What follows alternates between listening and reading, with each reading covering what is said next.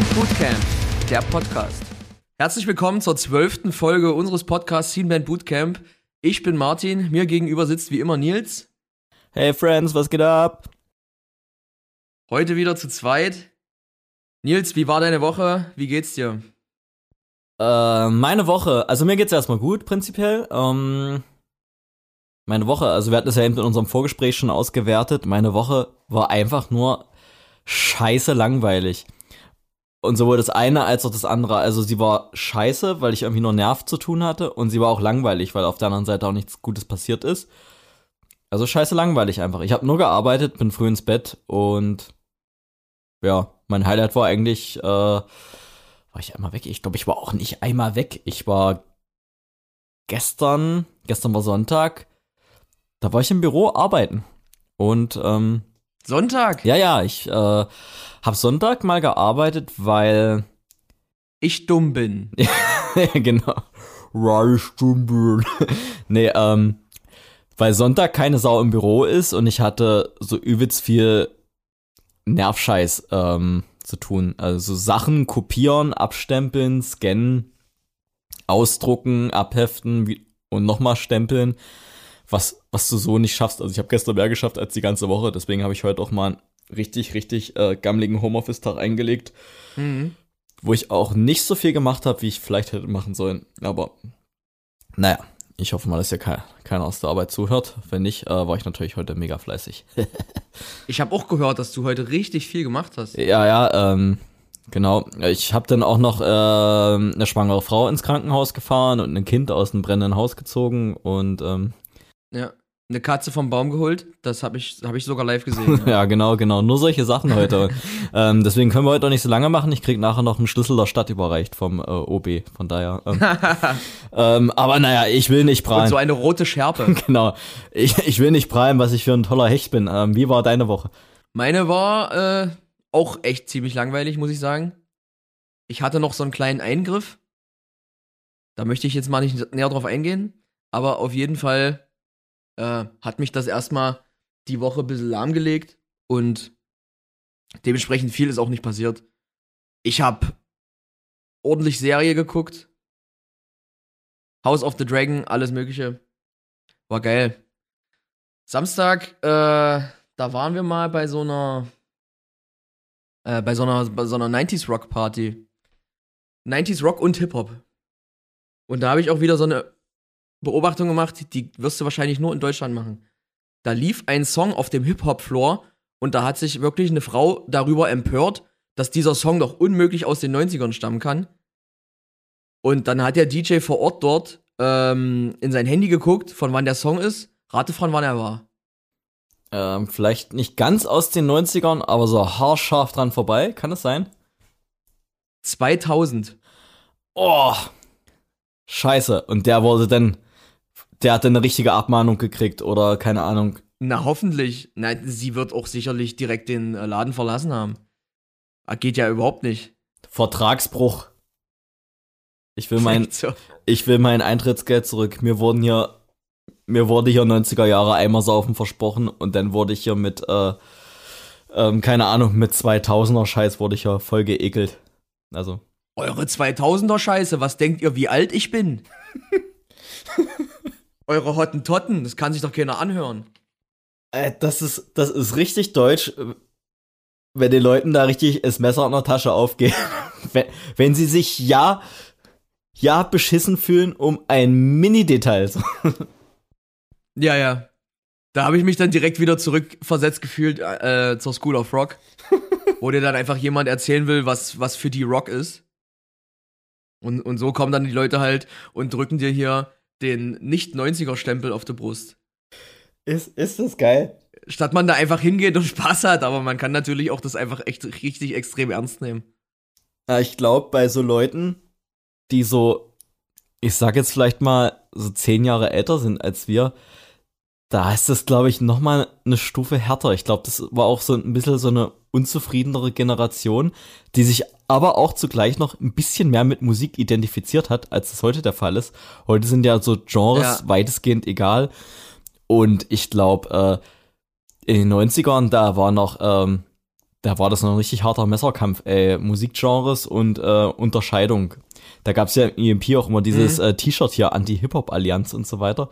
Also da hast du da schon mal ein bisschen gemerkt, wie ähm, ähm, ja, Musikidentität war immer mit äh, heißer Nadel gestrickt, glaube ich. Das habe ich immer so gehasst. Wie kann man sich denn auf sowas was einbilden? Genau. In jeglicher Form hasse ich sowas einfach nur.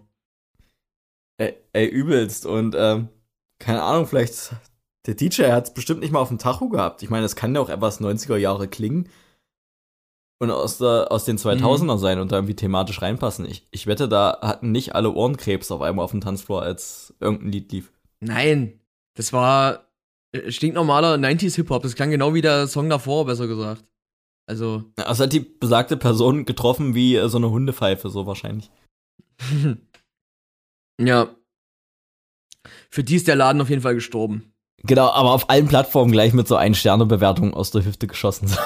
Ja. Ich gebe nur einen Stern, weil ich nicht null geben kann. oh, richtig gut. Dann war doch hier, Freitag war doch hier noch das Parkway Drive Konzert, ne?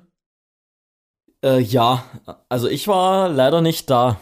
Ähm, Ich war leider Gott sei Dank auch nicht da.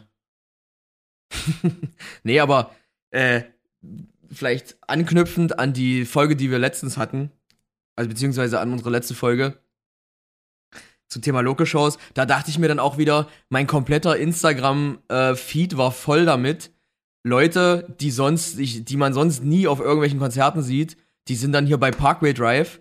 Und dann denke ich mir, ey, das ist doch auch einfach der, die Wurzel des Problems so, dass sich die Leute lieber zum 47. Mal die gleiche Parkway Drive Show reinziehen, mit 7000 Leuten in der Arena für, keine Ahnung, was hat das gekostet, 65 Euro oder sowas?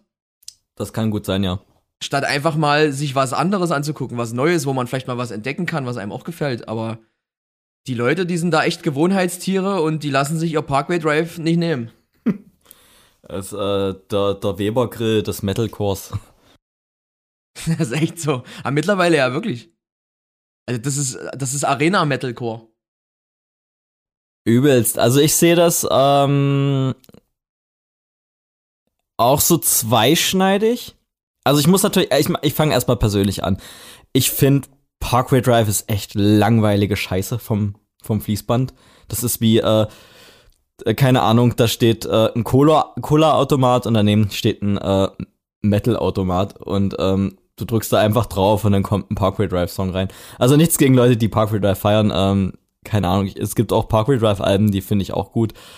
Aber ich höre mir das an und das macht einfach nichts mit mir, keine Ahnung. Und ähm, das ist nur mein privates Empfinden und ich, da schaue ich mir lieber ähm, jede Local Show lieber an als ein Parkway Drive Konzert. Und wie gesagt, wer das feiert, alles, alles geil. Äh, das sind ja auch äh, gute Musiker und die, das, was die machen, das wird schon irgendwie rund sein, aber es macht halt überhaupt nichts mit mir. Und ich finde das halt, ich äh, finde es halt ultra langweilig. Ich ziehe mir da jedes Mal, wenn die Singles rauskommen, die Singles rein und ich finde, das ist einfach nur, weiß nicht, so, so rausgepupst. Aber egal, ähm, auf der anderen Seite finde ich aber, ich glaube, sie tun Rock und Metal gut. Weil, ähm, keine Ahnung, diese ganzen großen alten Bands, ich sage jetzt mal Slayer oder äh, Metallica, ich glaube, Slayer haben ja ihre Abschiedstour schon gespielt und Metallica, die wird es auch nicht mehr ewig gehen. Du brauchst halt, glaube ich, wieder diese großen Rockbands und Festival-Headliner. Weil sonst werden alle Festivals wieder zu so einen Wald- und Wiesenfestivals. Und ich glaube, das einzig Gute an Parkway Drive wäre wirklich, wenn die so eine Gateway-Band sind. Und ich glaube, das sind sie nicht. Weil da, glaube ich, auch keine Kids hingehen zu Parkway Drive, korrigier mich. Aber ja, die gibt's einfach ewig und die ziehen einfach die Summe der Leute, die sie schon immer gezogen haben. Und das sind halt relativ viele Leute. Also ich muss sagen, ich habe die musikalisch live eigentlich immer richtig gut gefunden. Ich fand das letzte Album, was die gemacht haben, was hier Ire hieß, Ire, äh, da wo Vice Grip und so drauf waren, das war das letzte Album, was ich gut fand. Ähm, das, das alles danach klingt für mich, als hätten die, würden die jetzt seit zehn Jahren dasselbe machen. Und immer wieder dasselbe Album rausbringen. Hm. Aber ja, und, und ich, ich spreche das ja auch niemanden ab, dass man die Mucke feiert und so weiter. Aber wie gesagt, das Ich verstehe nicht, dass man sich immer wieder nur das anguckt, was man schon kennt. Und die Show war 100 pro nicht krass anders als die Festival-Shows, die man gesehen hat. Zum Beispiel, also ich habe die ja auf dem Force gesehen 2019 und auf dem Hurricane. Und wenn man hier so Videos sieht von den Shows, das sieht alles exakt genauso aus. Und die spielen ja wahrscheinlich auch nicht, nicht live großartig viele neue Songs, weil ja eh jeder die Evergreens hören will. Ja, das kann sein. Aber bei mir ist es halt auch so, vielleicht bei dir anders. Ich stehe zum Beispiel nicht so auf Arena-Shows im Allgemeinen. Also ich glaube, wenn ich sowas lese wie Arena hier oder da und da, dann denke ich mir halt schon, oh, ich stehe mit übelst vielen Leuten übelst weit weg von der Bühne und ziehe mir da so, so kleine Strichmännchen auf der Bühne rein so und das ist für mich halt auch nicht so, so Stimmung und ähm, das ist dann, oder das ist, das ist nicht das, was mich in Musik gezogen hat oder in Live-Kultur gezogen hat, so große Arena-Shows. So. Ähm, keine Ahnung, es gibt Leute, die das, äh, die das auch geil finden und so, aber für mich ist das halt, für mich persönlich ist das halt nichts. Ich glaube, für Rock und Metal im Allgemeinen ist das wichtig, dass es halt so große Bands gibt. Aber lange Rede, kurzer Sinn, ich glaube, spannende Musik passiert irgendwo anders, nur nicht da. Und ähm, ich finde es halt schade, dass die Leute heute zu bequem sind, oft äh, mal hier diesen Rabbit Hole-Effekt äh, auszuprobieren. Einfach mal zu, ein paar Bands zu recherchieren oder sich mal eine halbe Stunde irgendwo hinzusetzen. Ich weiß, viele haben die Zeit nicht, aber es kann so belohnt sein, wenn du dich einfach mal hinsetzt und irgendwie mal neue Bands abcheckst und siehst, Alter, das ist ja krass, das sowas habe ich noch nie gehört im Leben, egal welches Genre so, bevor man einfach immer wieder die ja. äh, dieselben Evergreens auspackt so. Und ähm, genau, deswegen bin ich eigentlich auch oft ein Fan von Alben oder von Epochen von Bands. So, keine Ahnung, weil oft ist bei vielen Bands ist ja nach zwei, drei Alben die Luft raus und dann muss man das halt auch nicht abfeiern, nur weil es ja die Band ist. So, keine Ahnung.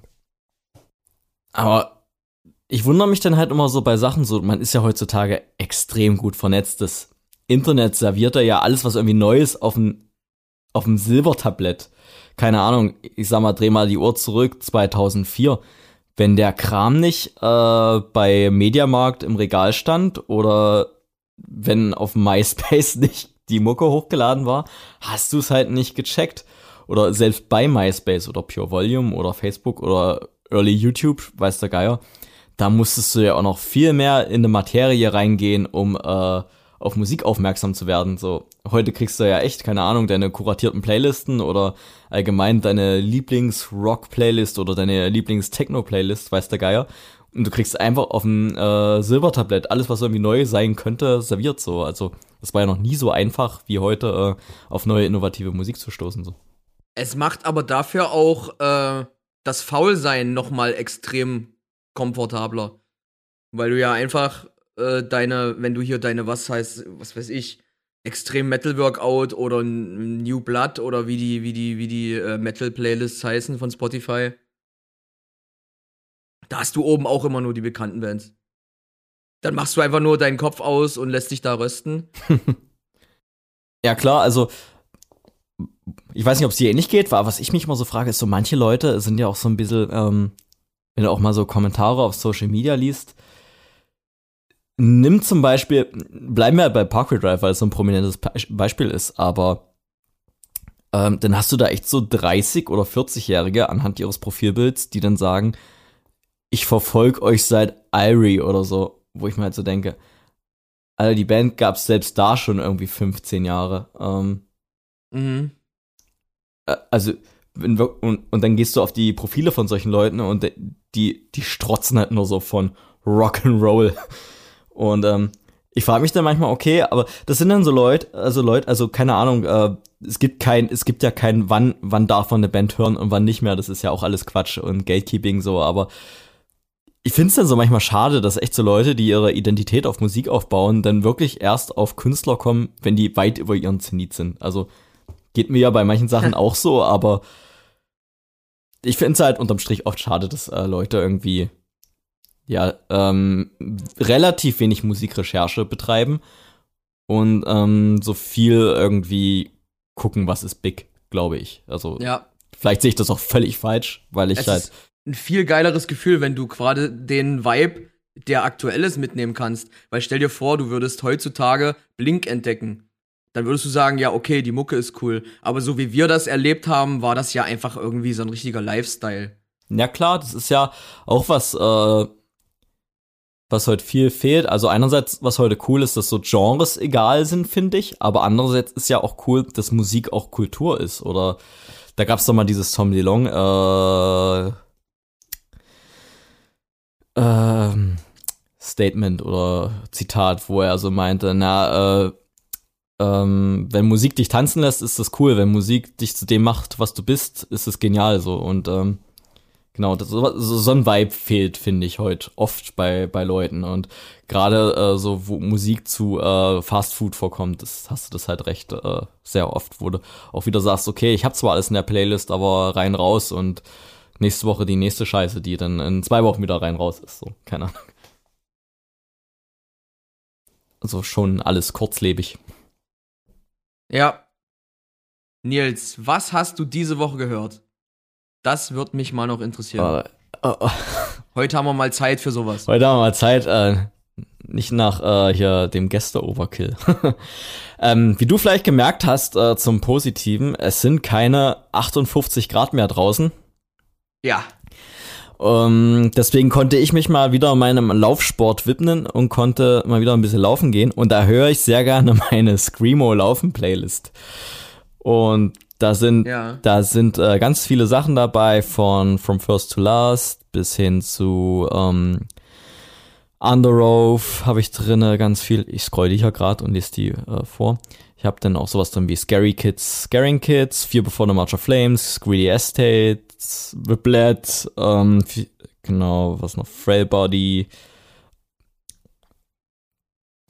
neue Sachen von CEO Space Cowboy, CEO Space Cowboy habe ich drinne, If I Die First habe ich drin, neue Sachen. Auch neue Sachen von From First to Last, wo ähm, Sunny Moore, auch bekannt als Skrillex, mit dabei war.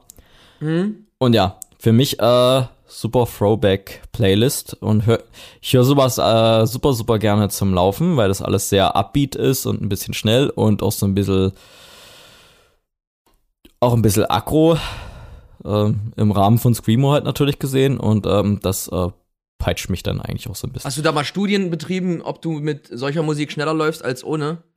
Äh, meine Runtastic-App habe ich immer mal verglichen. Ähm, nicht, dass ich jetzt die App promote, aber äh, die nutze ich halt beim Laufen. Und äh, mit der Playlist laufe Aha, du kriegst doch Kohle dafür. mit der Playlist Schön ohne mich hier Kohle einstreichen. ja. mit der Playlist äh, laufe ich tatsächlich ein, keine Ahnung. Also ich laufe sehr langsam. Das variiert bei mir immer so zwischen äh, oh, keine Ahnung.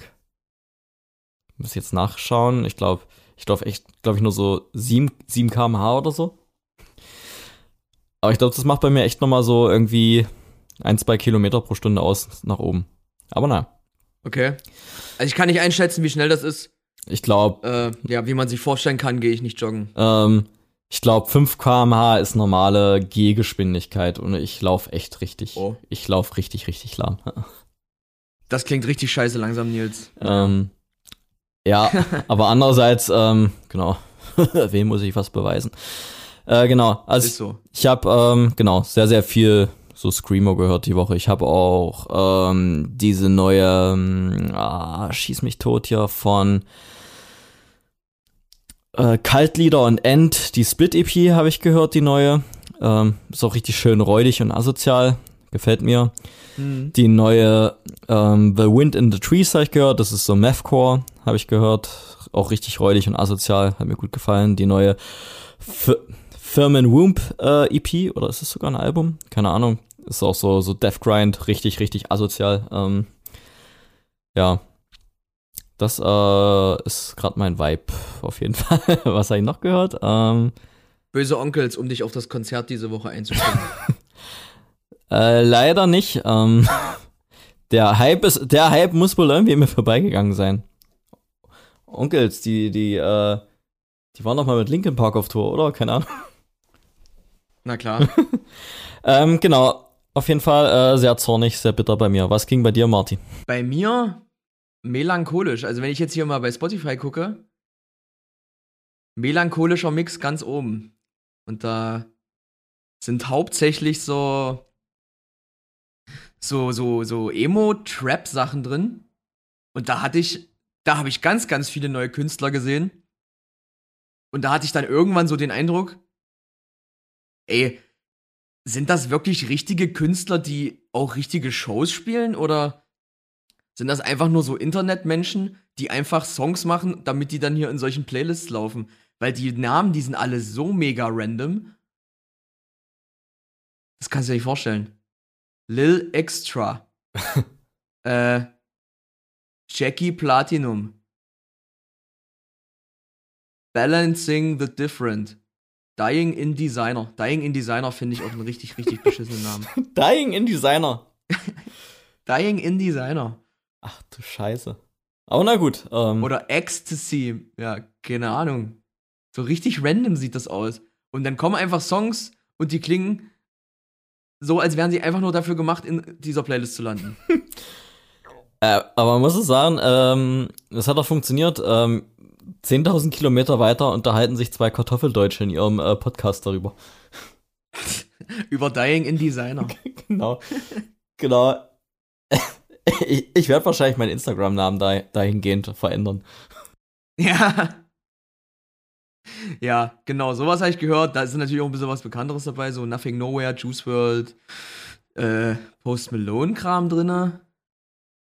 Sowas habe ich die Woche gehört, ja. Und dann, äh, dann habe ich hier noch ein bisschen Camilla Cabello gehört. Die hat einen Song, den ich richtig geil finde. Da, äh, da kommt bei mir richtig hier die, die spanische Sonne aus dem Arsch.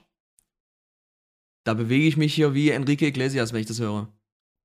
Oh, ey. Und an. I can be your hero. Das Video habe ich geliebt. Baby. Ich kann mir vorstellen, äh, dass sich das wirklich so überhaupt null abholt. Ey, Nothing Nowhere feiere ich sogar richtig. Ähm, das habe ich auch regelmäßig äh, ähm, in meinem Player.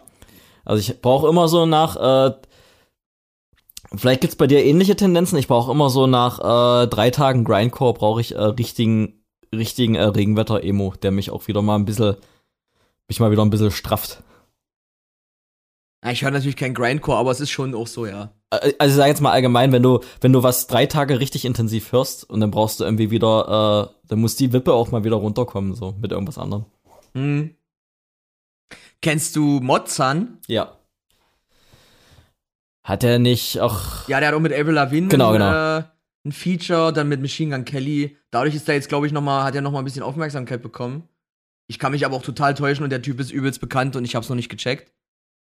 Aber ich habe den jetzt auch so für mich entdeckt, finde ich auch richtig nice. Na, was ich richtig geil finde an so softere Mucke ist das ähm, Debüt von Lil Lotus. Gerade so mit hier Songs wie äh, Girl Next Door ist richtig, richtig dolle catchy, ist glaube ich auch ein Feature mit Lil Aaron. Das hat mir die Schuhe ausgezogen, dann ähm, die Die sind auf jeden Fall alle ziemlich klein. Ja, ja, oder dann gab's hier mit Chrissy Constanza von äh, Against the Current hatte der auch einen Song. Wie hieß denn der? Beautiful Disaster, glaube ich. Oh, das wird auf jeden Fall. Nothing else matters. Das war auch richtig, richtig dolle catchy. Also da habe ich auch äh, geschrien vor, vor Freude im Auto. Gequäkt. richtig, Gequäkt da habe ich richtig gequäkt. Äh, auch Chrissy Constanza von äh, Against the Current, ey. Ähm, Liebe ich auch auf musikalische Art und Weise.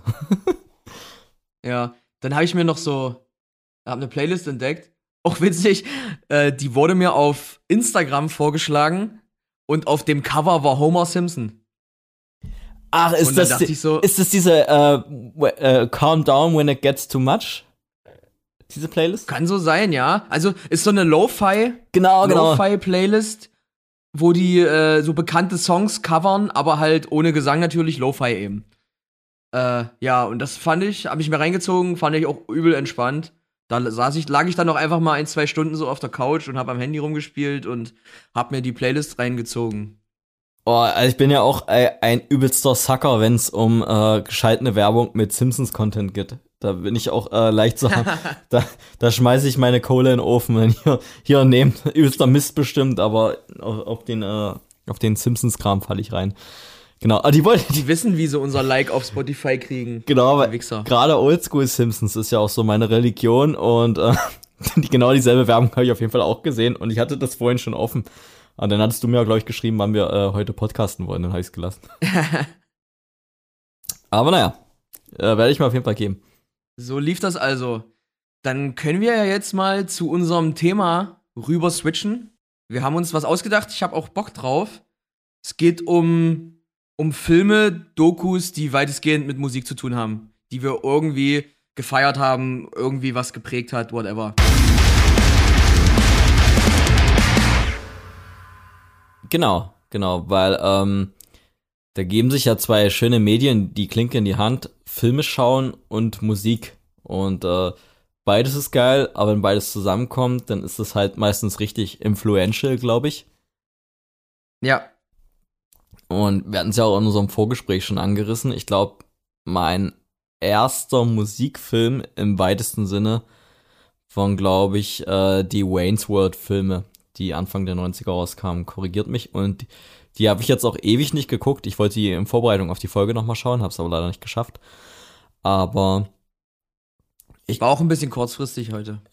Äh, easy, ich glaube, es geht auch eher um die Erinnerung und den Vibe, aber ich weiß noch, dass ich das echt in den 90ern geschaut habe, Wayne's World, und da war für mich gleich so ein Samen gesetzt, äh, Rock ist geil, so keine Ahnung. Hm. Und ähm, also so völlig, völlig unterbewusst, so keine Ahnung, du kommst, bist ja dann irgendwie ein Kind und ob da wer Gitarre spielt oder äh, Techno macht, ist dir ja als Kind völlig Bums und ähm, da weiß ich noch, Wayne's World war dann für mich so, so, so coole, coole Typen mit Gitarre und Rock'n'Roll und so. Das war äh, für mich sehr, sehr prägsam oder hat so für mich irgendwie bestimmt so ein paar Synapsen gesetzt, wo irgendwie, keine Ahnung, Gitarre gleich geil, sage ich jetzt mal so. War aber auch bei den Simpsons, war das bei, war das bei mir ganz toll. Gerade diese Simpsons-Folge mit äh, Spinal Tap, die, die hat mich auch sehr geprägt. Hm. Da kann ich leider null mitreden. Äh, Diesen Wayne's World Film habe ich nie gesehen. Obwohl da äh, Mike Myers mitspielt. Ich bin ja bekennender Austin Powers Fan. Und Double. Ja. Aber ja, nee, habe ich nie gesehen. Genau. Also wäre ich mir irgendwie Ich hätte auch nicht gedacht, dass der Film was mit Musik zu tun hat irgendwie. Nee, nee, das ist äh, richtige äh, Rock'n'Roll-Lektüre auf jeden Fall. Also ich habe den aber als Kind nicht rock'n'rollisch wahrgenommen. Für mich war das einfach nur eine Komödie. So ähm, ist es natürlich auch, Mhm. aber äh, der der Musikappeal ging völlig unter. Das war für mich so ähm, keine Ahnung äh, eher so Folklore, sag ich mal so. Aber ich weiß immer noch, wie ich ähm, wie ist der blonde Typ Garth, wie der bei dieser heißen Frau auf der Couch saß und die dem irgendeine Scheiße vorspielt und er, er sie nur so übelst dumm anguckt und sie so fragt, äh, was soll denn das hier? Hast doch was von Megadeth? So. Und da weiß ich noch, da habe ich, äh, da hab ich äh, geschrien vor Lachen als Kind, obwohl ich keine Ahnung hatte, wer Megadeth war. Genau, und äh, ja, das war so meine, meine früheste Begegnung mit Musikfilmen. Was war bei dir der erste Musikfilm, den du so wahrgenommen hast? Erste Musikfilm würde ich sagen School of Rock. Ah, okay, genau. Ich, wann, wann kam der raus? Glaube ich 2005, 6 irgendwie so. 2004 und äh, sächsisch School of Rock. 2004. Ah, okay. Okay, da war ich natürlich schon ein bisschen älter, aber ich, ich, ich würde jetzt, wüsste jetzt nicht, welcher Film vorher, der mit Musik zu tun hat, mich vorher irgendwie äh, beeinflusst hätte. Aber, aber School of Rock war, war, war richtig nice. Vor allem Jack Black ist halt einfach geil. Und zu dem Zeitpunkt wusste ich auch überhaupt nicht, dass der auch Sänger ist und eine Band hat und so weiter. Und die Story ist ja auch super geil für Kinder, sag ich mal, weil sie ja zeigt, dass ungefähr jeder, egal wie uncool er im ersten Moment scha- erscheint, dass jeder irgendwie äh, ein cooler Rocker sein kann äh, und in eine Band sein kann. Übelst und der war, der war natürlich auch richtig schönes Popcorn-Kino, so musste halt auch sagen. Also der war von Anfang an rund. Und ich glaube, Ja, der hat auch ultra viel für äh, so junge Leute getan, irgendwie ein anderes Bild auf Rock zu kriegen oder auf Gitarrenmusik allgemein. Also so wahrscheinlich ein ähnlicher Impact wie äh, die Tony Hawk Spiele hatten zu der Zeit vielleicht, oder vielleicht zwei, drei Jahre früher. Wo halt auch Ja, übelst viele Kids einfach nur durch äh, den Tony Hawk Soundtrack auf Gitarrenmusik gekommen sind. Oder diese Szene, wo du dann äh, siehst, wie der Junge, der Gitarre spielt, der hat ja übelst krass Klassikgitarre gespielt. Und dann nimmt er auf einmal eine E-Gitarre in der Hand und dann ist der auf einmal absolut untouchable und on fire. und ein richtig geiler Typ so. Das löst doch in jedem Kind oder Jugendlichen das äh, Bedürfnis aus, das irgendwie mal auszuprobieren oder so. Zumindest ging es mir so. Übelst. Was mich auch beeinflusst hat, so ein bisschen ähm, zur Jugend- und Kinderzeit, auch wenn es absolut kein Musikfilm war, war äh, Zurück in die Zukunft, weil Michael J. Fox ja auch da in einer Gitarrenband gespielt hat. Hm. Der hatte ja, glaube ich, auch im ersten Teil seine, äh, so ein Tryout für so einen Schulwettbewerb so und ist dann da durchgefallen und hat doch dann später ähm, auch bei dieser 50er-Jahre-Party Rock'n'Roll gespielt, wo es Rock'n'Roll noch nicht gab. Das hat mich damals auch sehr, beeinf sehr beeinflusst. Genau, wo er doch irgendwie seine Eltern zusammenbringen wollte auf der Party und dann, dann hat er da auf der Bühne Gitarre gespielt und alle haben sich gewundert. Genau, genau. Also wie gesagt, absolut kein Musikfilm, aber der hat einem so unterbewusst eingetrichtert, äh, Rock'n'Roll gut. Und dann gab's auch diese Szene, wo er dieses Van Halen-Tape spielt vor seinem Vater und äh, das einfach nur so als übelsten Noise nimmt, um den da zu wecken in der Nacht. Ja, Also auch, auch voll gut. Also daher kannte ich auch äh, Van Halen lange bevor ich wusste, was Van Halen war oder so. Ja, crazy eigentlich, wenn man das mal so rekapituliert. Ja. Aber das waren alles so, so ein bisschen so eine, so, keine Ahnung, du hast dir das halt als Kind nur reingefeiert so und du hast da eigentlich durch diese ganze amerikanische ähm, Kinofolklore hast du eigentlich schon so irgendwie mitgekriegt, ja, hier Rock, gut. Aber ja, warum auch nicht? Hätte, hätte schlimmer sein können. Ja, wo es dann ein bisschen mehr abgedriftet ist.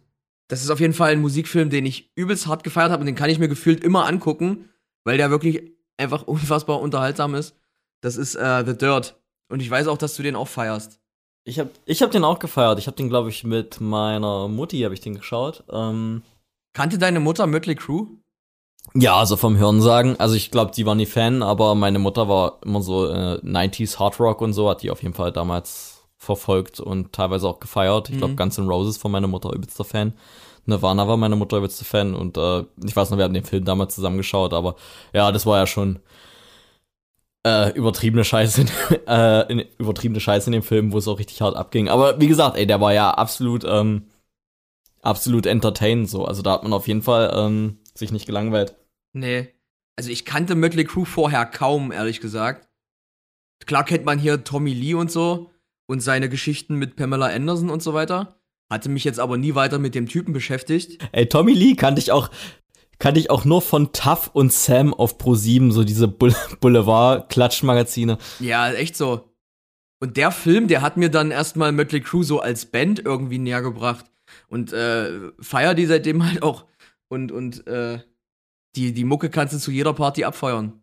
Ja, das war eigentlich schade, wenn du jetzt auf Rockdiscos bist. Ich finde immer so dieser äh, Late 80s, Early 90s Hard Rock, der wird auch in Deutschland ähm, nicht, nicht gepriesen. Auch sowas wie Def Leppard zum Beispiel oder so. Das ähm, erfährt ja nicht so äh, die Recognition, so, die es eigentlich verdient war. Ja, ich kenne auch wirklich nicht viele Leute, die Mötley Crew kennen. Die den Film nicht gesehen haben. Genau, aber wenn du jetzt in Deutschland Setzt das halt voraus. Wenn du jetzt in Deutschland auf eine Rockparty gehst, dann wird so 2000er MTV gespielt, sag ich jetzt mal. Ja.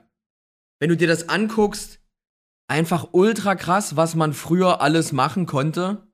Oder was die einfach gemacht haben. Und mehr oder weniger absolut ohne Konsequenzen. Ja. Das ist das, das Rockstar Live, wie sich das jeder normalerweise vorstellt, was die gemacht haben. Zwar für keinen gesund auf Dauer, aber ja, ich glaube, Ne? einfach nur eine übelst andere Zeit. Die Musiker waren gottgleich. Und aus Ja, denen war so viel Kohle zu ringen, dass sich niemand getraut hat, die zu bremsen in ihrem Wesen so. Und weil das einfach nur die konnten kaputt machen, was sie wollten. Die konnten Drogen nehmen, wie sie wollten. Die konnten andere Leute behandeln, wie sie wollten. Und trotzdem waren das wandelnde Geldautomaten, deswegen lief das einfach nur. Die hatten ja auch diesen Manager da, ne? Der Ja. hat ja auch dann auch einfach immer nur mit den Augen gerollt und hat dann sich drum gekümmert, dass die Scheiße wieder ganz gemacht wird. Aber was dagegen unternehmen konnte der auch nicht. Ja, genau, aber ich meine, das, da hat ja einfach auch nur der krasse Kapitalismus gesprochen. Okay, der Typ bringt mir mehr Geld, als er Schaden macht, also fertig. Ja. Und, und keine Ahnung, das, das hast du ja, das hast du ja heute nicht mehr irgendwie. Welche Band hat denn heute noch ähm, so eine Marktmacht oder eine solche Strahlkraft? So, keine Ahnung, eine Band, selbst eine gut laufende Band, die heute ein Hotelzimmer zerkloppt, da sah, und das kommt ans Tageslicht, dann sahen sich alles so solche Assis.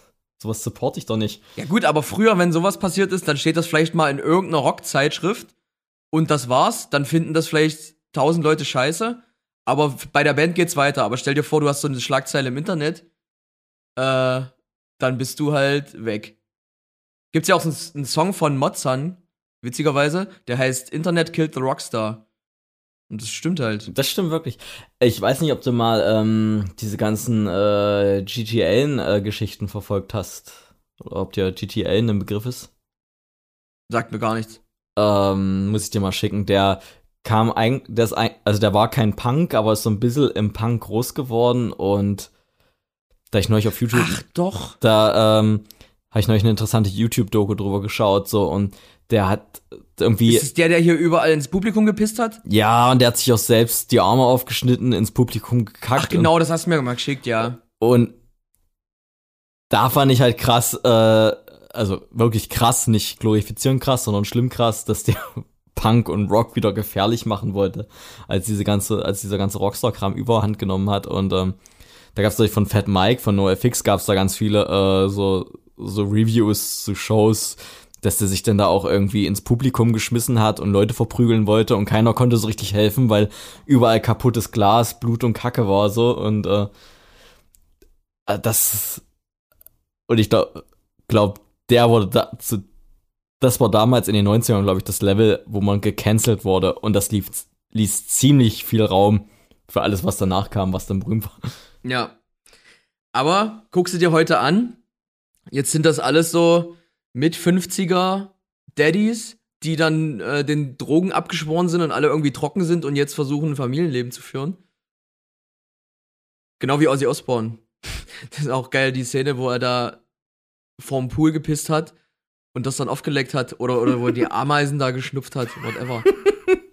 Übelst, keine Ahnung. Ich weiß nicht, ob das auch heute noch so im. Bis vor ein paar Jahren hat man ja noch gesagt, dass Hip-Hop der neue Rock ist, wo die Leute sich alles erlauben können. Aber das ist ja auch immer weniger und weniger Mode, habe ich so ein bisschen das Gefühl, dass auch so Rapstars so untouchable sind. Ja. Also da wird es auch verschiedene Strömungen geben und so weiter, aber ähm, ich glaube, im Rap geht noch mehr ab, was so äh, ähm, ich sag jetzt mal, sich scheiß benehmen angeht, als ähm, im Rock zurzeit. Was ja eigentlich auch irgendwie gut ist. Also, keine Ahnung, wer muss 2022 noch ein Hotelzimmer zerschlagen? So, das holt ja auch keinen mehr ab von der Boulevardpresse. Sowas hörst du halt überhaupt nicht mehr. Wenn du was hörst, dann ist das äh, Leute, die eine Überdosis hatten oder so. Ja. Oder halt irgendwelche Shootings, keine Ahnung. Also Shootings im Sinne von Schießereien, nicht Fotoshooting. Genau. Kennst du die Story von Juice World? Nee. Oder vielleicht kenne ich sie, wenn du so sagst. Der war ja auch so ein, so ein Trap-Rapper, wie auch immer man das nennt. Und der hatte irgendwie ultra viel Drogen einstecken und ist damit zum Flughafen gegangen. Und weil er Angst hatte, dass das gefunden wird, hat er sich das alles reingefahren und ist daran äh, gestorben. Okay. Ein extrem intelligenter Move. Der hat auf jeden Fall äh, Gefahren abgewogen. Scheiße, in Knast? Und dann Kaution zahlen oder sterben? Naja, dann, äh, dann ab die Luzi. Ja, Rinderszeug. Auf jeden Fall, ähm, genau. Dann hatte ich noch gesehen den äh, 30 Seconds to Mars Film Artifact.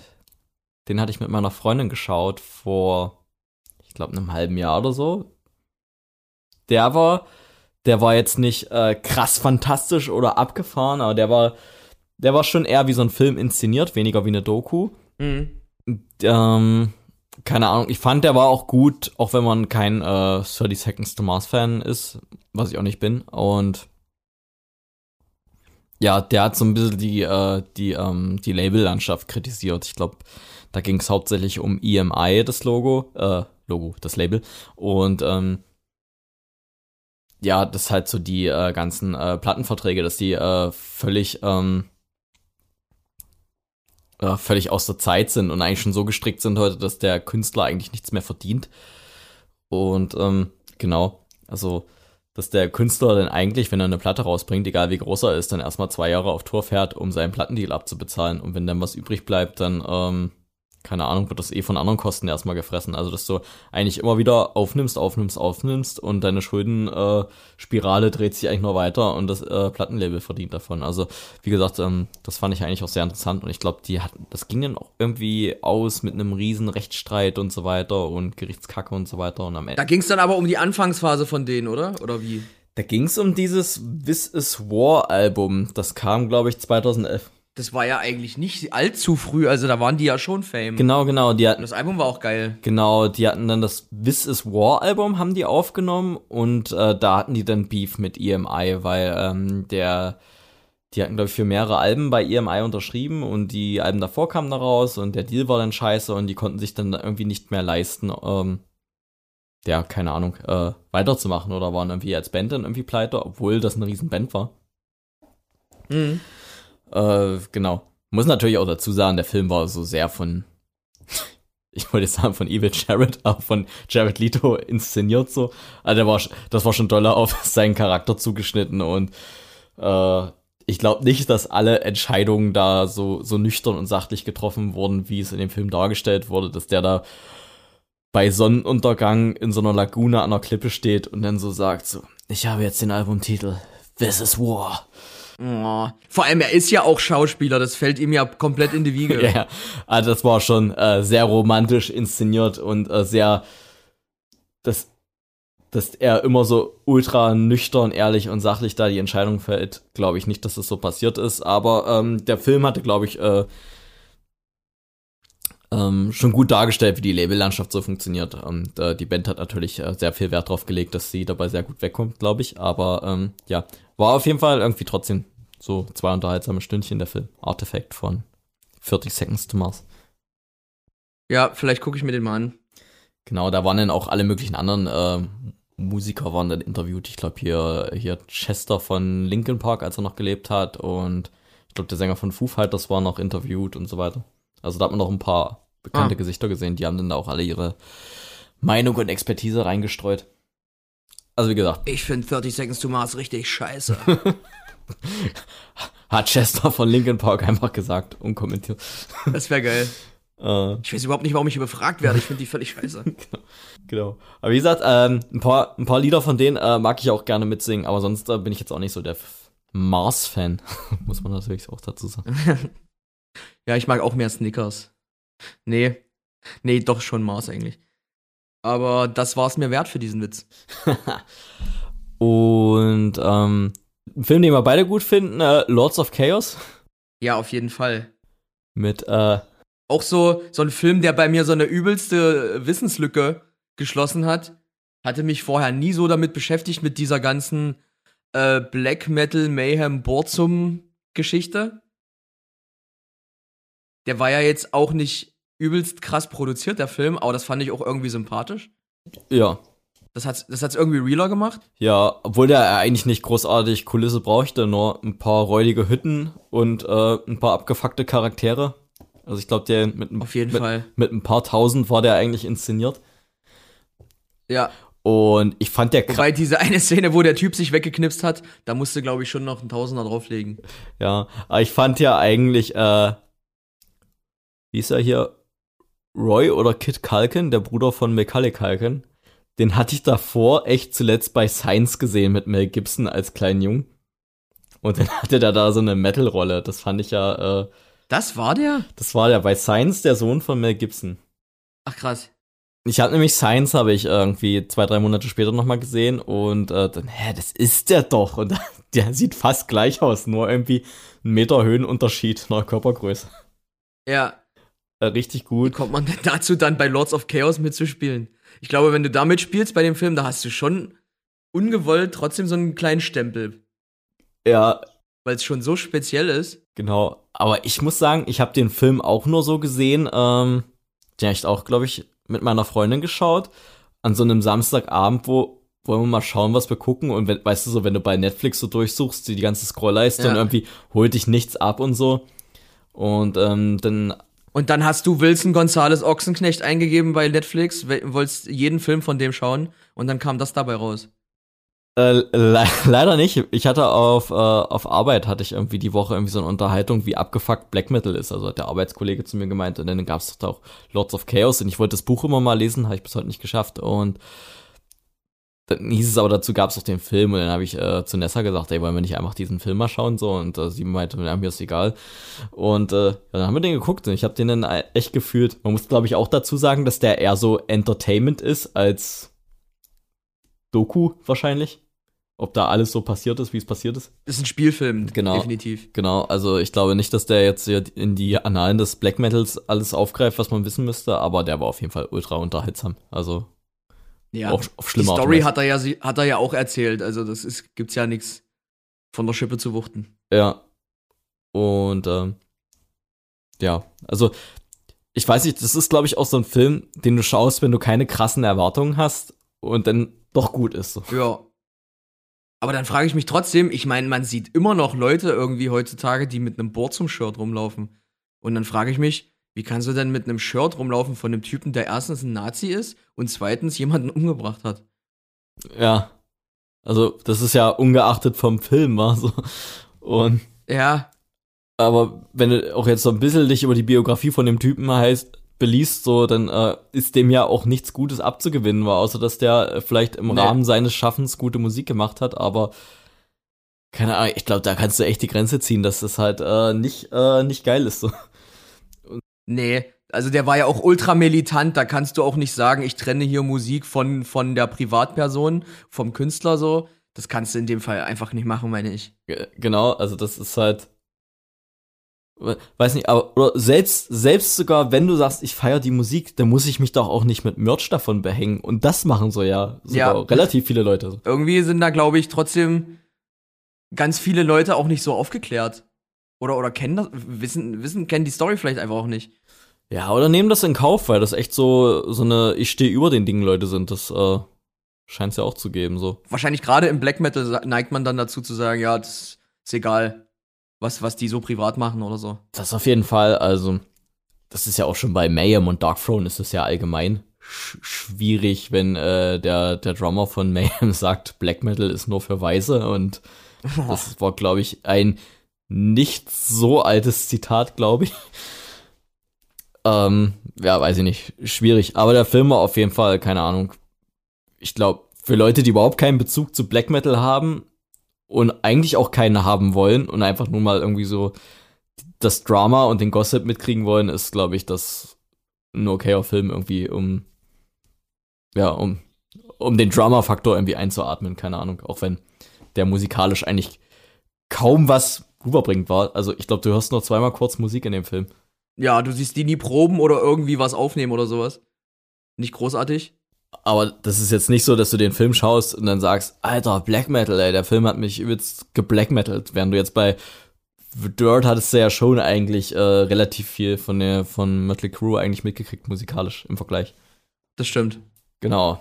Welchen haben wir noch auf der Liste? Kann man ja gleich weitermachen bei Filmen, die mehr oder weniger nicht biografisch sind, sondern eher ein Spielfilm.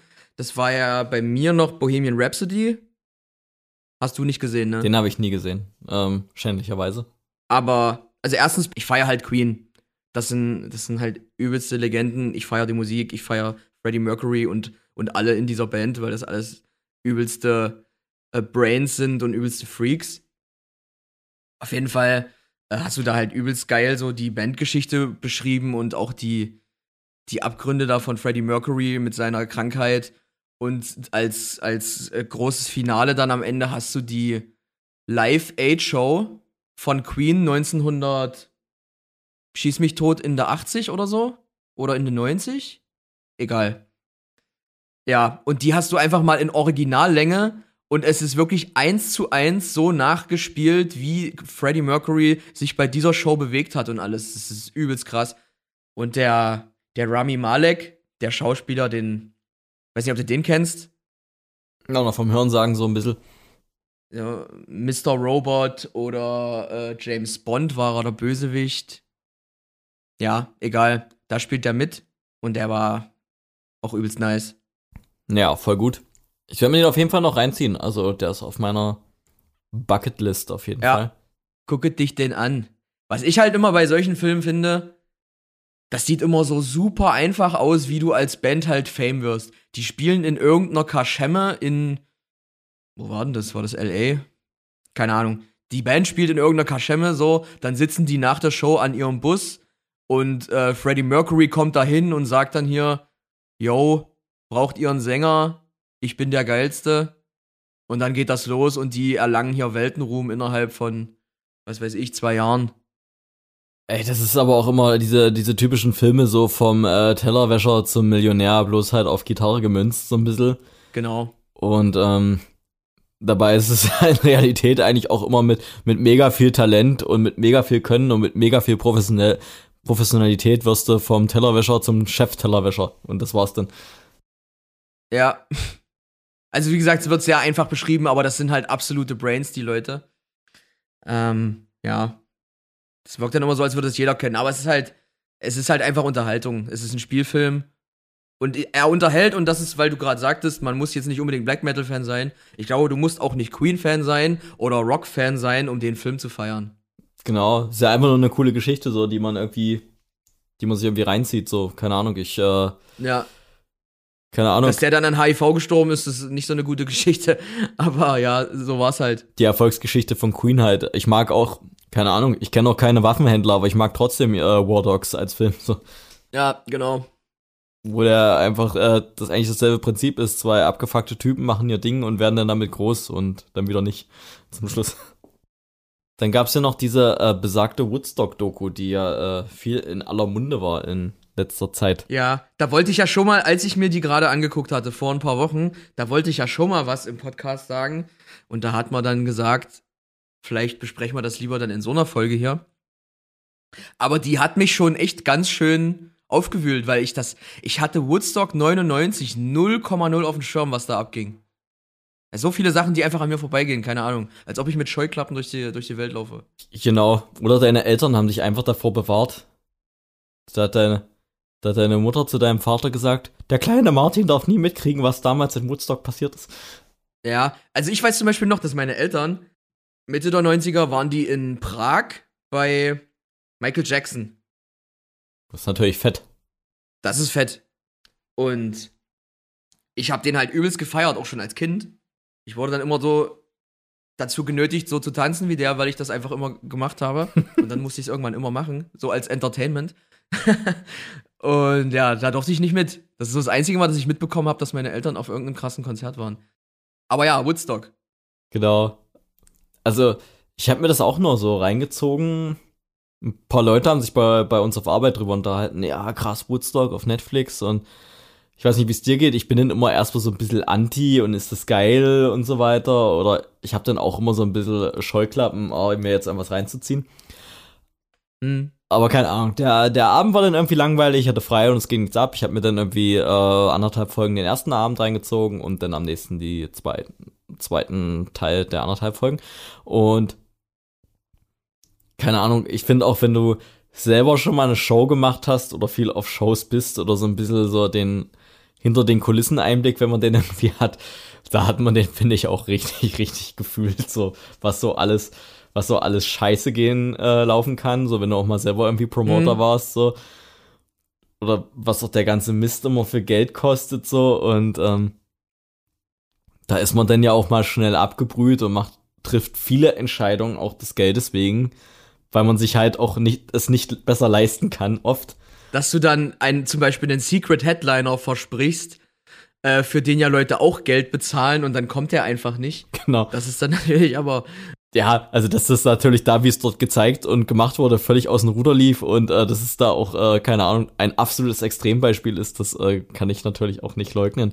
Aber man, man sieht halt so ein bisschen, was man als kleiner Local-Veranstalter sich manchmal im Kleinen denkt, so, na, ich kann das nicht machen oder ich kann das nicht machen, was einfach zu teuer ist und so weiter. Und das sagt man vielleicht nicht so, wie es so Mhm. ist, einfach aus Geldgründen und so weiter, weil man sonst äh, auch seinen äh, privaten Ruin abwenden will. Aber das hast du ja dort multipliziert ins zigtausendfache und noch mit extrem äh, so Ami-Kommerz-Gedanken dahinter so. Also ja, übelst. Und wenn du dir vorstellst, du, du bist dort, du bist dort Gast und dann kommt irgendwie hinterher raus, in dem Trinkwasser war überall Jauche und Scheiße und keine Ahnung. Wie sick ist denn das? Da, da, hast, da haben ja auch welche gesagt, die hatten ja überall so, so Pusteln im Gesicht noch oder im Mund oder keine Ahnung. Ja, also richtig, so richtig hart. Ich glaube, die, die eine Interviewdame hat dann auch gemeint, so, na, heute hätte man die, äh, den ganzen Zirkus auf, einfach auf Social Media zerrissen, so. Aber damals ging das ja nicht. Damals warst du ja einfach da und musstest das ausbaden. Und hast dann vielleicht am nächsten ja. Tag den Leuten auf deiner, in deiner Schule oder auf Arbeit davon erzählt und dann alle so, aber heute wärst du ja damit ultra öffentlich von 0 auf 100 so. Na klar. Und dass zum Beispiel das Wasser dann alle war und, oder beziehungsweise knapp war und dann hat irgendwie eine kleine 05er Flasche Wasser 12 Dollar gekostet, einfach nur, weil sie es konnten. Die Leute mussten das kaufen Genau. Äh, also ich weiß nicht, ob das in Deutschland genauso wäre, aber dass sich halt auch so ein, so ein kleiner äh, Wasserbudenstand dann so denkt, okay, der Demand ist da, wir schrauben, die, wir, äh, schrauben den Preis an den Demand hoch, so. Das wenn ich Ja, aber einfach mal so, einfach mal so 1000 Prozent oder so. genau. Das ist halt auch schon so ultra, keine Ahnung. Das ist so, wenn, wenn du mit deiner kleinen, äh, äh, Kapelle mal irgendwie drei T-Shirts mehr an einem Abend verkaufst und du so denkst, oh ja, heute läuft's gut. Die ersten Shirts verkaufen wir noch für 15, aber dann gehen wir gleich auf 25 hoch, weil es einmal läuft. Ja, genau. Also, völlig abgefahren. Ich meine, die Leute wollten, die Leute wurden ultra schlecht behandelt. Es gab ultra schlechte Voraussetzungen für die Leute dort vor Ort. Und äh, viele sind ja auch schon vorm Ende abgehauen. Und dann am Ende, wo das dann richtig eskaliert ist, also dann frage ich mich, wer kommt jetzt auf die Idee, den Leuten wie viele Kerzen waren es? 100.000? Ja. Den Leuten dort 100.000 äh, Kerzen zu geben mit offenem Feuer sozusagen. Weil sonst auf dem Gelände war ja überall Feuer verboten. Aber wer kommt auf die Idee, bei dem Konzert dann zu sagen, hier, Feuer frei? Übelst. Also ich fand, fand auch, was ich auch so ein bisschen erschreckend fand, wie die ganzen Typen und die allgemein die ganzen Leute da so ein bisschen drauf waren. Das war ja völlige Ekstase. Also da bist ja, ich weiß auch nicht, ach ja, äh, wo Sheryl Crow gespielt hat und alle haben die dann so übelst angemacht und obszön beleidigt und so weiter. Da dachte ich halt auch. Ja, stimmt. Alter, ey, keine Ahnung, war das wirklich, also ich hatte die, die Zeit, ich war keine zwölf, zehn, zwölf, irgendwie so dieses Alter. Ich war ja auch noch ein behütetes Kind, aber das hättest du heute als Publikum schon nicht so bringen können, äh, wie, wie unterirdisch alle drauf waren. Ja, eben, genau, wir reden ja von 1999 und nicht von 1957 oder ja. so. Also, das ist schon krass. Oder auch, dass dann sich hinterher Mütter gemeldet haben, die dann äh, dort angezeigt haben, dass ihre, ihre Töchter äh, begrapscht wurden oder vergewaltigt sogar, teilweise auch vor der Bühne und sowas. Ich meine, wie, wie kann das nicht verhindert werden? Ja, und es war jetzt, wie gesagt, auch nicht im Mittelalter die Show so. Also da muss ja mindestens ein vernünftiger Mensch irgendwo in der Nähe gewesen sein, der sagt, ey, das, das geht nicht. Aber irgendwie müssen die, die Umstände dort alle völlig vernebelt haben. Übelst. Oder wo dieser eine Typ da sein Gitarrensolo auf der Bühne spielt und dieser übelste Plasteflaschenregen hagelt da auf den nieder, ey. Ja. Also völlig surreal. Oder war das bei Limp Bizkit, wo die die Verkleidung vom, ähm, vom FOH-Tower abgerissen haben und äh, ja. die, die Leute hatten da Lebensgefahr? Also, was, was, geht, was geht ab? Also, ja, genau. Und da hatte ja Fred Durst. Welchen Song haben die gespielt? Ich kenne mich bei denen auch nicht so aus. War das Break Stuff? auf jeden Fall irgendwas mit. Genau, Break Stuff. Ja, logisch. Und dann hatten sich halt Leute dazu angestachelt gefühlt, äh, Stuff zu breaken. Dass sie dem das dann ja so ein bisschen angelastet haben, dass das alles so komplett eskaliert ist, das finde ich halt auch sick. Ja, also das wurde ja da schon irgendwie äh, so ein bisschen beschrieben, so äh, Limp Bizkit, ob man die jetzt feiert oder nicht, die haben ja da eigentlich ihren ähm, ihren Job gemacht, sage ich mal so. Ja. Wahrscheinlich macht er dieselben Ansagen jeden Abend. Genau, oder zu der damaligen Zeit. Also, also schwierig. Einerseits hätte man das als Künstler irgendwie sehen müssen, was da passiert und dem vielleicht irgendwie, also der gesunde Menschenverstand sagt dann irgendwie, ähm, Alter, fahr dich mal runter, vielleicht hier in dieser Situation. Weil ich hatte ja jetzt Slim ja. Biscuit, hatte ich beim Full Force 2019 gesehen. Ich fand das auch ultra langweilig und belanglos, was sie da gemacht haben. Aber ja, also am Hand des 2019 Auftrittes konnte ich nicht verstehen, dass Limp Bizkit so viele Menschen mitreißen konnten. Aber 20 Jahre ist schon. ja, äh, voll. Aber da ja auf der einen Seite so haben die halt ihre normale Show gemacht, wofür die halt ihr Geld kriegen. Auf der anderen Seite ähm, wäre es da vielleicht irgendwie okay gewesen, irgendwie 10% runterzufahren, dass es vielleicht irgendwie nicht ganz so viel Scheiße passiert gewesen wäre. Aber Ja. gut. Oder Red Hot Chili Peppers, die haben sich da ja auch nicht so wirklich in der Verantwortung gesehen. Ah, da kann, Wo der Veranstalter sagte, ey, jetzt äh, sag doch mal zu den Leuten, dass die ein bisschen runterkommen sollen.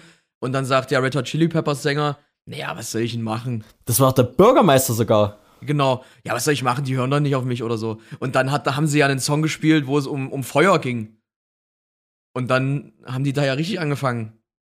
Im Nachhinein, ähm, absoluter Wahnsinn, das jetzt irgendwie nach 20 Jahren nochmal zu rezitieren irgendwie, aber äh, genau, an, an sich eigentlich eine Riesenscheiße, was da passiert ist. Ja, aber was ich mich frage oder was ich mir halt so denke, am Ende des Tages, da waren ja, wie viele Leute waren da? Gesagt, 200.000, 250.000? Eine Viertelmillion war da, Mhm. glaube ich, ja. Ich glaube, in keiner Welt könntest du, oder bei keinem Festival könntest du diese Menschenmasse im Zaum halten, auch heutzutage nicht. Äh, egal was ist. Also, sobald äh, eine Masse von Menschen so abdrehen würde, du könntest einfach nichts dagegen tun. Und dann denke ich mir, okay, die wurden halt, wie gesagt, ultra beschissen behandelt. Und das würde vielleicht heute einfach auch nicht mehr vorkommen, weil man ja schon ein bisschen weiter ist, was so den Umgang mit anderen Menschen angeht. Aber von der Sache her könnte das einfach immer wieder passieren, glaube ich. Genau. Obwohl, wenn du da mal so die Crowd gesehen hast, das war auch schon. Die Show war nicht so produziert, wie du es von heute von großen Festivals kennst. So, dass irgendwie so alle 30 Meter im Publikum mal so ein Wellenbrecher kommt und auch so dieses Security-Aufgebot war ja sehr spärlich, so wie es dort dargestellt wurde. Und ich glaube, der, der Social Media Shitstorm, den könnte sich heute auch keiner mehr leisten. Ja, das ist klar. Aber äh, da scheint ja auch niemand irgendwie Angst davor gehabt haben, rechtliche Konsequenzen zu haben. Das ist vielleicht heute auch anders. Aber trotzdem, wenn du jetzt zum Beispiel mal auf dem Hurricane, wo ich war, da hatten wir ja auch so eine kleine Massenpanik, weil einfach niemand mehr sich bewegen konnte.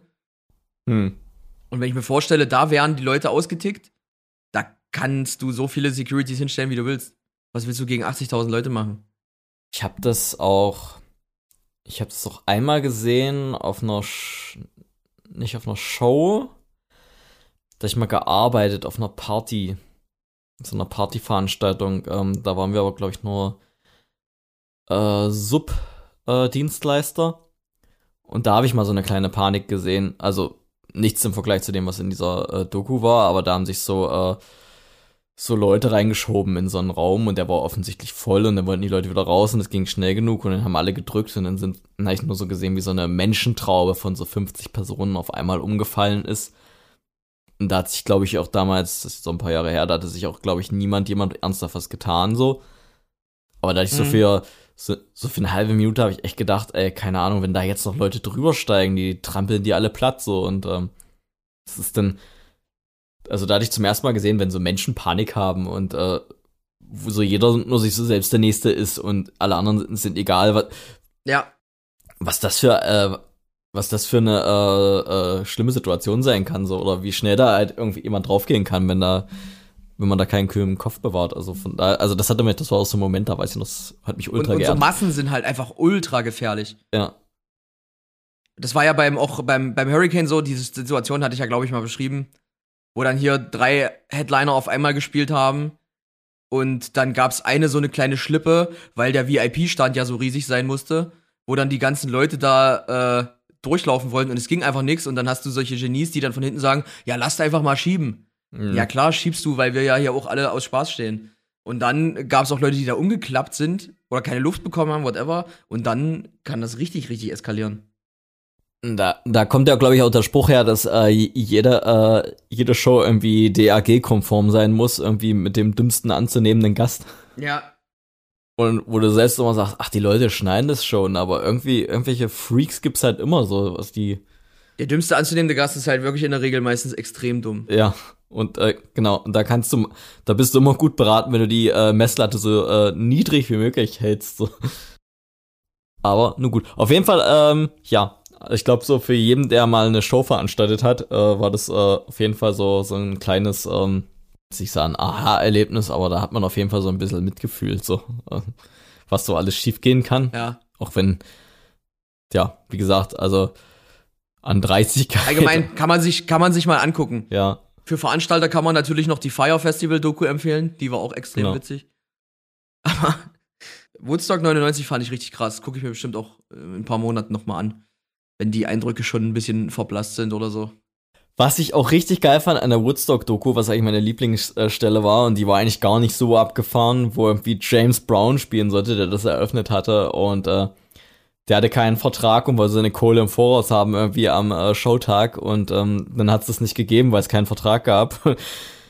Und äh, die dann den Promoter angeschrien haben und er einfach sagt so, fick dich, da stehen 2000, nee, 200.000 Leute, du spielst jetzt. Alter. Ja. Und solche Situationen habe ich halt im Kleinen schon sehr, sehr oft erlebt, wo ich mir einfach so denke, so, ihr habt keinen Vertrag, was wollt ihr? Und äh, ihr steht jetzt als M Musiker schlecht da, wenn ihr nicht spielt. So. Ja, ist halt echt so, ne? Am Ende hat der Veranstalter das verkackt oder dich mit Absicht da in die Situation gebracht. Und wenn du dann nicht, nicht spielst, dann bist du als Künstler halt bei den, bei den Leuten durch. Und dem Veranstalter ist das halt super egal. Genau, also kannst du sagen, keine Show, keine Kohle, was wollt ihr aber als Veranstalter? Ja. Und äh, also ja, solche Situationen habe ich halt schon ultra oft äh, erlebt. So wie gesagt, im, im harmloseren und im kleineren, aber ähm, das war auf jeden Fall, äh, ja, fand ich interessant, auch gerade bei James Brown, so, Ja. weil der auch da ultra nicht ins Line-Up gepasst hat, fand ich. Ja, ich fand auch krass, dass die Offspring da gespielt haben. Und die haben ja noch Backstreet Boys Puppen zerkloppt auf der Bühne. Ja, ja. Das fand ich auch ultra, äh, ja, also ultra in dieser Zeit. Stell dir vor, wir würden mit Inner Space spielen und wir würden eine Harry Styles Puppe zerkloppen auf der Bühne. Das wäre ein ganz an, das hätte eine ganz andere Signalwirkung. Wie gesagt, nichts gegen Harry Styles. Ich wollte jetzt nur eine, äh, eine Analogie bringen. Ja, ein, ein populärer Künstler aktuell. Ja. Aber wenn du heute sowas machen würdest, das wäre, äh, der, ein Skandal vorm Herrn. Da könnt, könnte man sich auflösen. Ja, aber gut, so einen Move machst du halt, um zu zeigen, wie, äh, wie krass edgy und anti du bist. Und das, das ist halt heute irgendwie überhaupt kein Thema mehr. Übelst so. Also das würde, find, würde heute zu Recht jeder absolut unnötig finden, sowas zu machen. Also, ja. also keine Ahnung, wenn du mit deiner Musik nicht überzeugst, musst du irgendwie anti sein, so. Und ähm, ich glaube, das hat heute eigentlich auch keiner mehr nötig. Wenn du mit deiner Musik nicht überzeugst, überzeugst du halt nicht und fertig. ja. Vor allem glaube ich, dass die Offspring das nicht nötig hätten. Oder Ja. hatten damals. Weil damals, damals haben sie ja die guten Alben gemacht. Genau, also Vielleicht macht man das auch einfach dann in dem Moment, um, um ein bisschen aufzufallen auf so einem Riesenfestival. Ja, also ich kann mir vorstellen, äh, da haben das ja auch extrem viele Leute gefeiert, so wie da auch MTV dumm, dumm gemacht wurde und der Mainstream dumm gemacht wurde. So. Und wenn man da heute zurückblickt, haben da unfassbar viele Mainstream-Bands gespielt. Ja, die waren ja auch alle Mainstream, keine Ahnung. Das war halt der, der, Ja, der, klar. der äh, Hard Rock Mainstream und der, der Soft Mainstream, so keine Ahnung. Aber krass, ähm, auf jeden Fall eine, eine harte Doku. Genau, ähm, vielleicht, wenn wir irgendeinen guten Musikfilm verpasst haben oder nicht auf der Latte hatten, dann ähm, schreibt uns das irgendwie in die Kommentare oder ähm, lasst es uns auf unseren Kanälen wissen. Ähm, wir sind da auf jeden Fall äh, heiß drauf, weil ja, es wird ja wieder kälter draußen und die gemütlichen Abende auf der Couch äh, stehen, äh, stehen an. Genau, dann legen wir uns hier schön auf unsere Spielwiese und gucken, gucken uns mal einen schönen Film an. Genau, dann rammeln wir uns richtig den Fliesentisch voll mit, äh, mit ein paar Molen und dann Mit VHS-Kassetten. Genau, genau, genau. Wir wollen nur Filme hören, die es auch auf VHS gibt oder aus der VHS-Zeit stammen. Nö, dann würde ich sagen, haben wir's für heute.